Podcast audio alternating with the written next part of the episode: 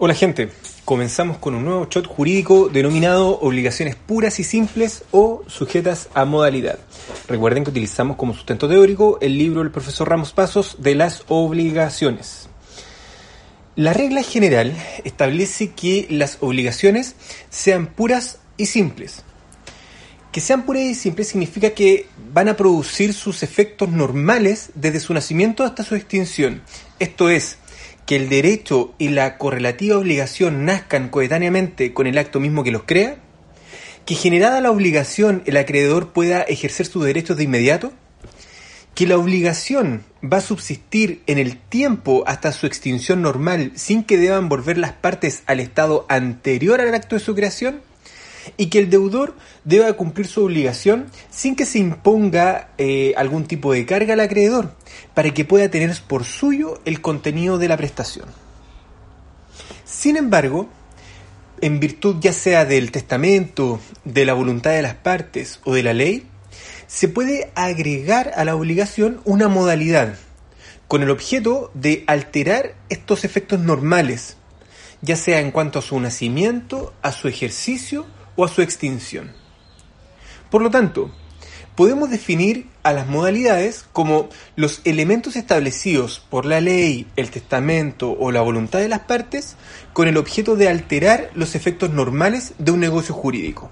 En ese sentido, en derecho civil siempre se profundiza respecto a la condición, el plazo y el modo como las principales modalidades. Sin embargo, estas no son las únicas, ya que, por ejemplo, la solidaridad también se constituye como una modalidad, ya que la solidaridad viene a ser también una alteración para este, esta obligación, ya que recordemos que la regla general es que el acreedor solo puede exigir su cuota del crédito y que el deudor o cada deudor quede obligado a su parte de la prestación. Ahora, las características de las modalidades son, en primer lugar, que son elementos accidentales de los actos jurídicos. Artículo 1444. Se distinguen en cada contrato las cosas que son de su esencia, las que son de su naturaleza y las puramente accidentales. Y nos vamos a la parte final del artículo. Son accidentales a un contrato aquellas que ni esencial ni naturalmente le pertenecen y que se le agregan por medio de cláusulas especiales. Sin embargo, en forma excepcional, las modalidades pueden no ser elementos accidentales, sino que pueden ser de la naturaleza del acto o incluso pueden ser esenciales.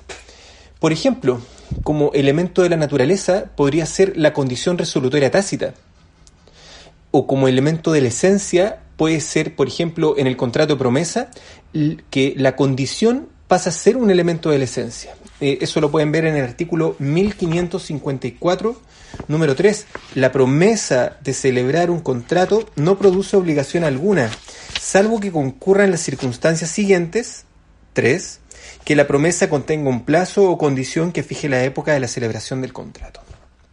Segunda característica, son excepcionales, ya que la regla general es que sean puras y simples.